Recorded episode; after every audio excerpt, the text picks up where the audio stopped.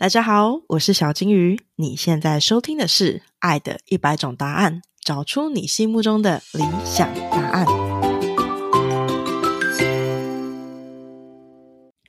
五、四、三、二、一。Action！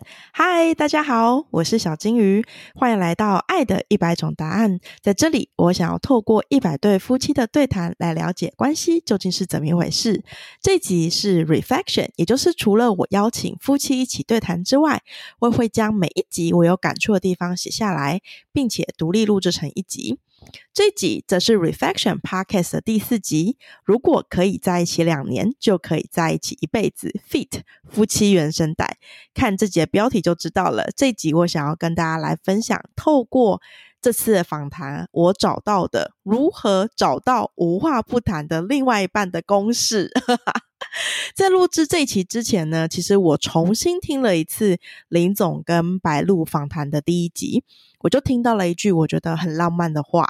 白露说：“其实他一直都不是一个很多话的人，直到遇见了林总，才发现自己原来是如此可以接球，而且与林总总是有那么多的话可以聊。”我就觉得这可能是我这阵子听过最浪漫的一句话了。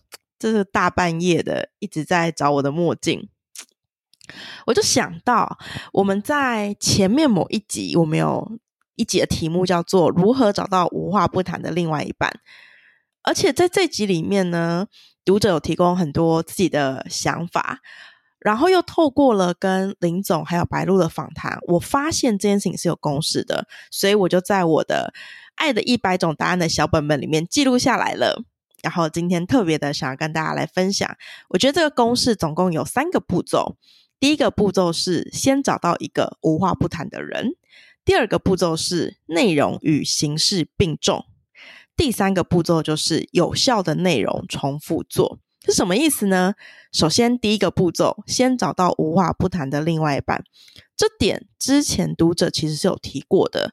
这个读者说，当初他在遇见他先生的时候，就是无话不谈，直到现在仍然是。而白总和白露和林总也是。虽然白露是一个话很少的人，但是他遇见了林总之后，话总就特别多，而且特别聊得起来。我今天走在路上的时候，就想到这件事情，就发现，哎，会不会是我以前的顺序根本就错啦？因为我以前一直觉得说，我就是一个话很多的人啊，所以我找话很少的人也没有关系，因为我会讲话啊，我可以开话题呀，对不对？可是其实每一个人的话题都是有一个局限性的，所以我就很容易发现，在交往一段时间之后，哎，我就开始话题局限了。我就会希望对方也开话题，但是这就是违反对方的本性嘛，因为对方就是一个话很少的人。可是，在另外一面，我又很想很想跟对方无话不谈。我其实每次在那种不知道两个人要做什么事情的时候，然后吃饭就会开始划手机。那个当下，其实我是我是蛮沮丧的。可是，其实我也没有办法，所以我过去就一直在思考说。我还可以怎么跟另外一半创造话题？有话题可以聊。但我今天突然有一个很深的体悟，就会不会其实是我就搞错方向了？我就真的要一开始一开始就先找到无话不谈的另外一半。如果我真的很在意这点的话，哎，对我很在意这点。那这样子，其实我未来就不用一起去一直去思考我要怎么样无话不谈了，对吧？就像是白鹿在。Podcast 里面说的，他说如果有一天他跟林总没有聊到天，他就觉得林总是不是今天就没有那么爱他了啊？真的是就要戴一个墨镜。林总也说，他说他其实在遇到白露以前，他不觉得自己是个很幽默的人，但是白露不知道为什么就是能够接到他的笑点。我想就是因为有这种感觉，因此才可以无话不谈，对吧？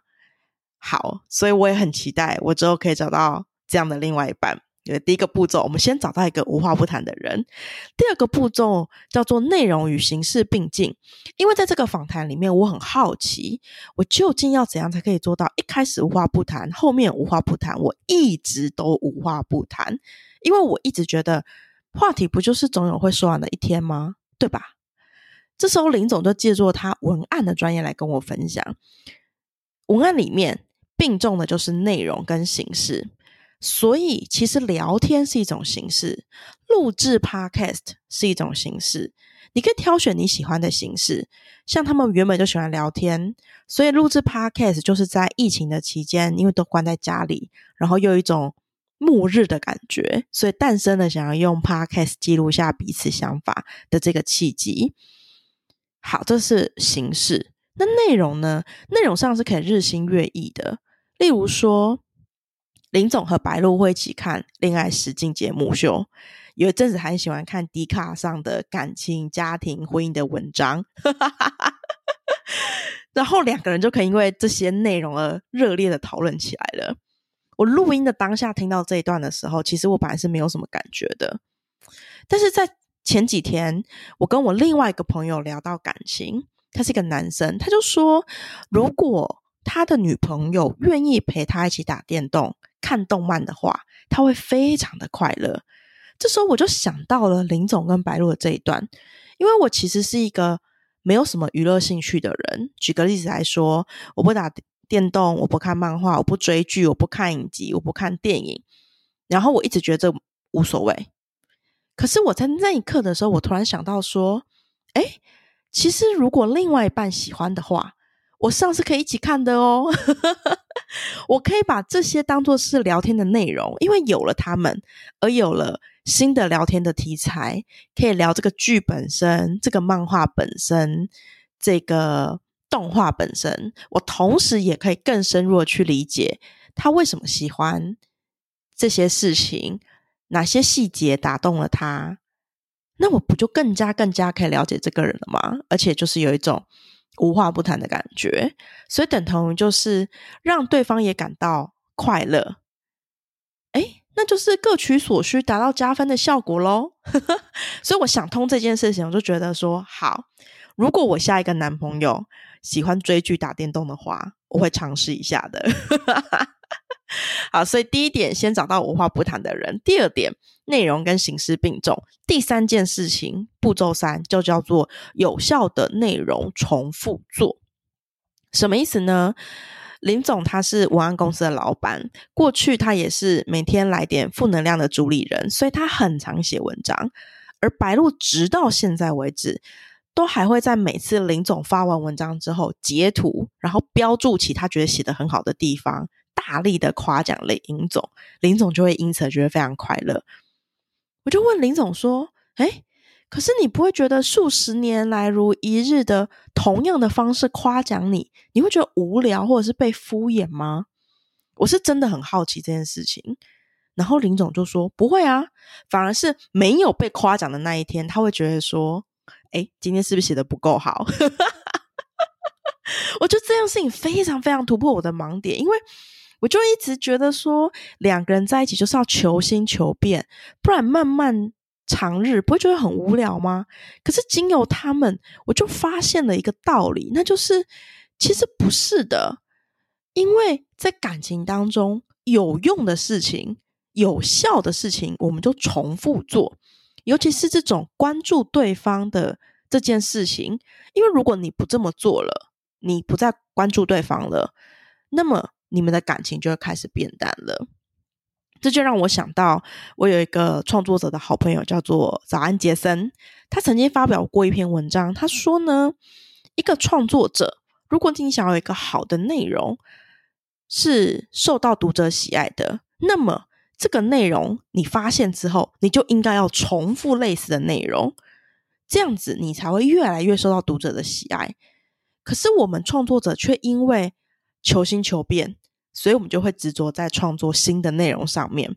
这两件事情其实是同一个逻辑的，很有道理，但是其实很违反人性，至少至少是蛮违反我自己的直觉的啦。可是我一想到之后，就觉得，哎，这件事情非常非常的受用。哎，我觉得我会在未来的感情当中谨记，当我发现了一个有用的事情、有效的事情的时候，我会记得不要喜新厌厌旧，不要太。求新求变，我们应该把它用好用满。好，这就是今天跟大家分享的。我总结出三个找到无话不谈的另一半的公式：一、先找到无话不谈的人；二、内容与形式并重；三、有效的内容重复做。这三件事情是你也同意的吗？欢迎你。留言跟我们分享。如果你喜欢我的 podcast 的话，欢迎订阅、留言五颗星评论，也可以到 Facebook 或 IG 搜寻“小金鱼的人生实验室”找到我。节目的资讯栏有我的电子报订阅连结。那我们就下集再见喽，拜拜。